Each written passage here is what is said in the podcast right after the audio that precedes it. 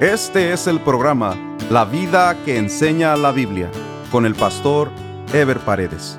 Un programa de reflexión bíblica sobre la manera que Dios espera que vivamos los cristianos, quienes estamos llamados a dar testimonio de nuestra fe en Jesucristo a través de nuestra manera de vivir.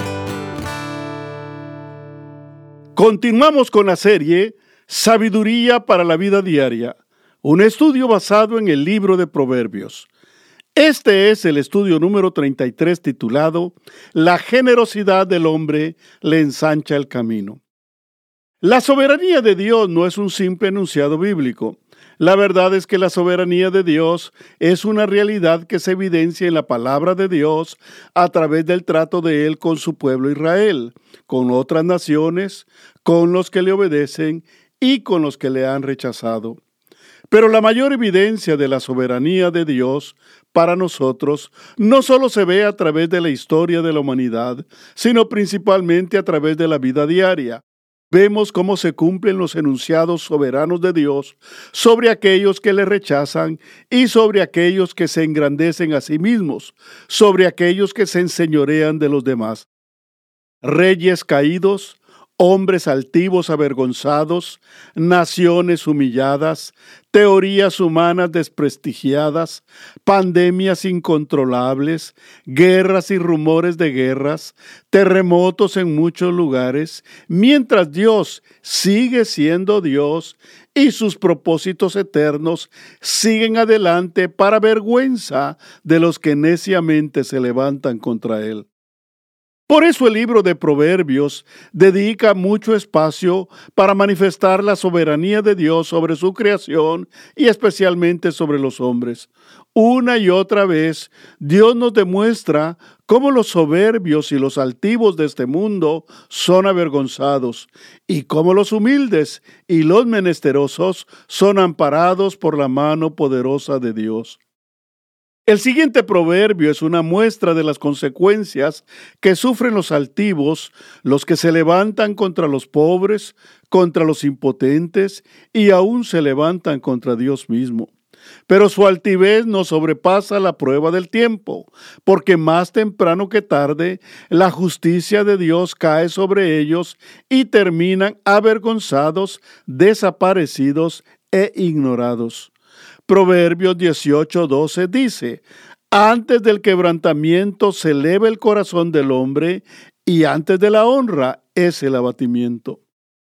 Toda altivez de espíritu y toda prepotencia humana se constituye, como hemos dicho anteriormente, en un presagio de la caída o quebrantamiento que le espera al altivo mientras que Dios en su soberanía hace que aquel que se mantiene en su justicia, a pesar de las pruebas y los abatimientos de la vida, vea cómo Dios lo levanta y lo honra delante de los demás. Soberbia del hombre no tiene límites, hasta que Dios actúa para avergonzar a los hombres y las naciones que se levantan contra la verdad eterna de Dios.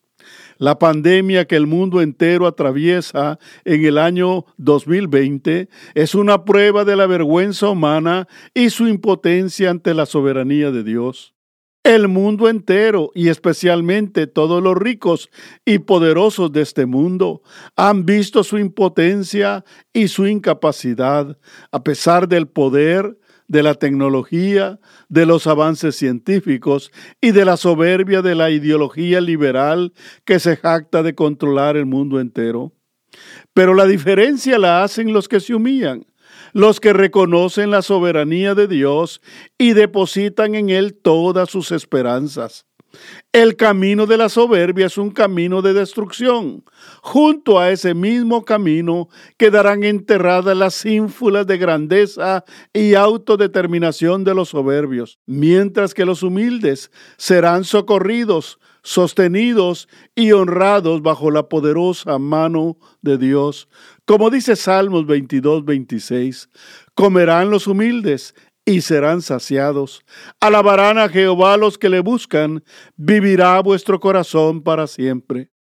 Proverbios 18:13 dice, Al que responde palabra antes de oír, le es fatuidad y oprobio. Todos nosotros en alguna ocasión hemos cometido el error de interrumpir a una persona que está hablando para decirle lo que nosotros pensamos. Eso es una falta de respeto y falta de interés por lo que alguien tiene que decirnos. Pero eso es un error que se puede y se debe corregir. Sin embargo, el proverbio se refiere a quien tiene ya la costumbre o hábito de hablar precipitadamente antes de oír el asunto en cuestión o a la persona que tiene algo que decir. Esto se considera como una soberbia o engreimiento, mientras que oprobio es vergüenza o deshonra, lo cual es justamente lo que le sucede al soberbio.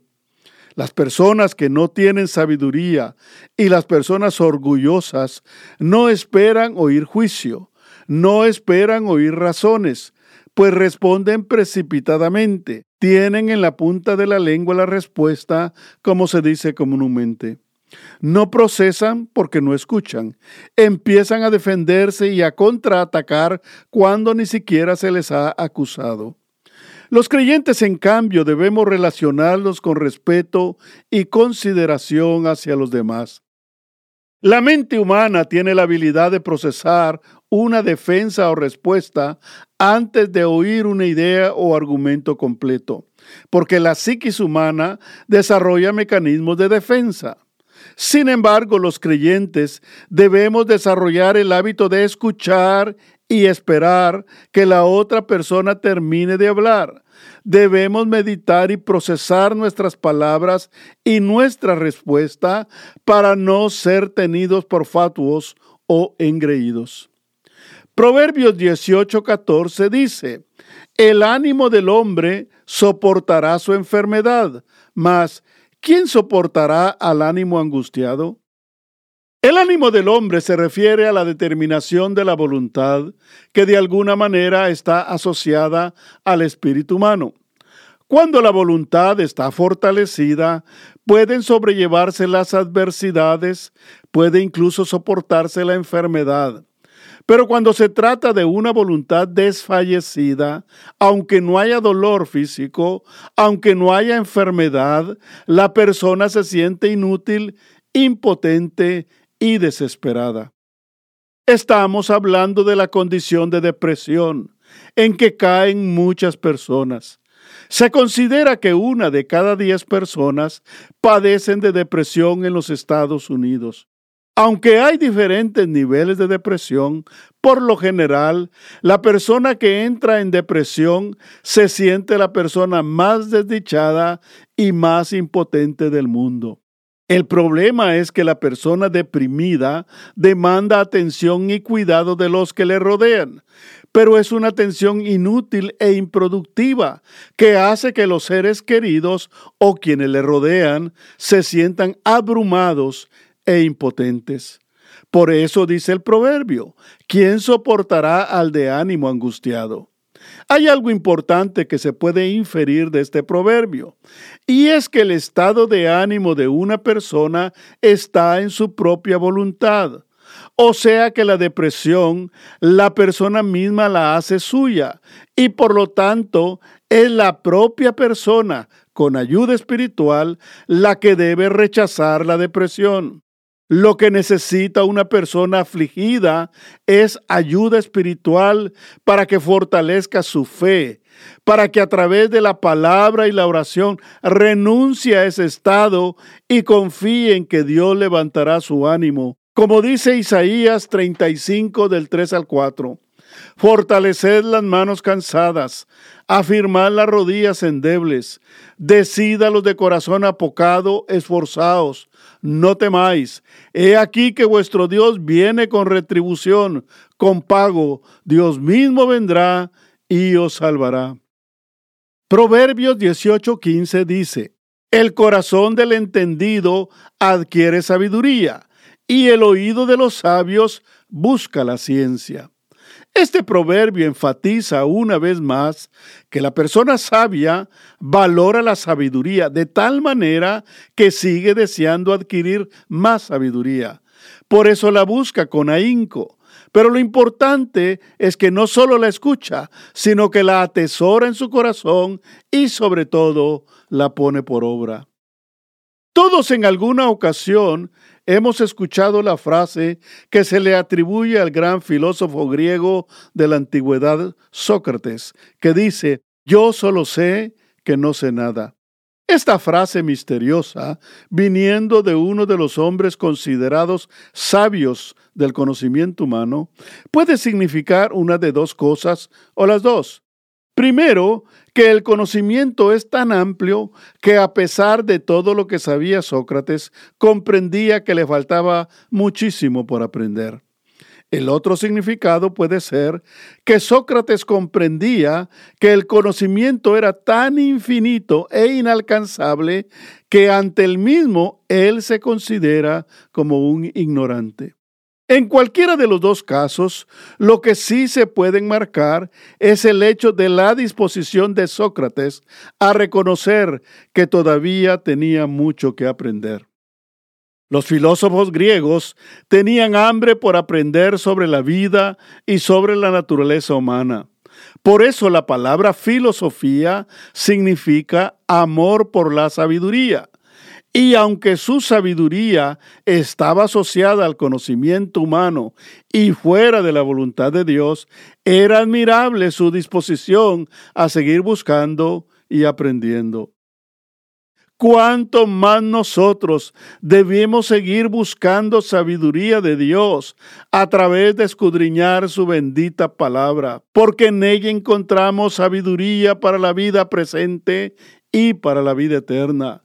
Como dice Juan 5:39, escudriñad las escrituras, porque a vosotros os parece que en ellas tenéis la vida eterna, y ellas son las que dan testimonio de mí. Proverbios 18, 16 dice, La dádiva del hombre le ensancha el camino y le lleva delante de los grandes.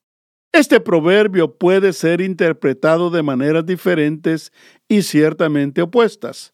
Pues si se ve la dádiva del hombre como un regalo interesado, se podría catalogar incluso como una forma de soborno para escalar posiciones. Pero si se ve la dádiva del hombre como la generosidad que el hombre puede expresar, la misma lo puede llevar a una posición de reconocimiento y de honra. Nosotros creemos que el proverbio está dirigido a la persona que desarrolla la bondad en su corazón, ya que la palabra dádiva en la Biblia casi siempre tiene un sentido positivo. La persona que es dadivosa no solo se convierte en una persona apreciada, sino que a la vez se le abren puertas y oportunidades en la vida. Pero el que comparte lo que tiene no tiene desconfianza, pues su corazón no está en las riquezas o en las posesiones, sino descansa en la gracia recibida de Dios. Su corazón es grande y no importa cuán rico o pobre económicamente sea, pues su riqueza está en su corazón y es allí donde está el deseo de compartir. Proverbios 18, 17 dice, justo parece el primero que aboga por su causa, pero viene su adversario y le descubre. Este proverbio nos enseña una importantísima lección que todos debemos aprender. Cuando hay una situación o causa y una persona se presenta primero a defenderla, la tendencia generalizada es creerle y aceptar lo que dice como la verdad. ¿Cuántas veces nos hemos equivocado por escuchar solo una versión de un suceso contado por uno de los interesados o implicados? Aún en cualquier tribunal, si se escuchara solo a una persona con su versión de los hechos, la mayoría quedaría convencida de que tiene la razón. Sin embargo, el proverbio dice, pero viene su adversario y le descubre. Es como decir, pero viene la otra versión y las cosas cambian totalmente. ¿Cuánta gente y aún pastores y líderes cristianos hemos cometido el error de formarnos una opinión de un asunto escuchando solo una versión del mismo? Día tras día, a quienes nos toca escuchar o resolver asuntos entre dos partes, nos damos cuenta de esta gran verdad. No podemos formarnos una idea u opinión de un asunto hasta no escuchar a todas las partes involucradas en el mismo.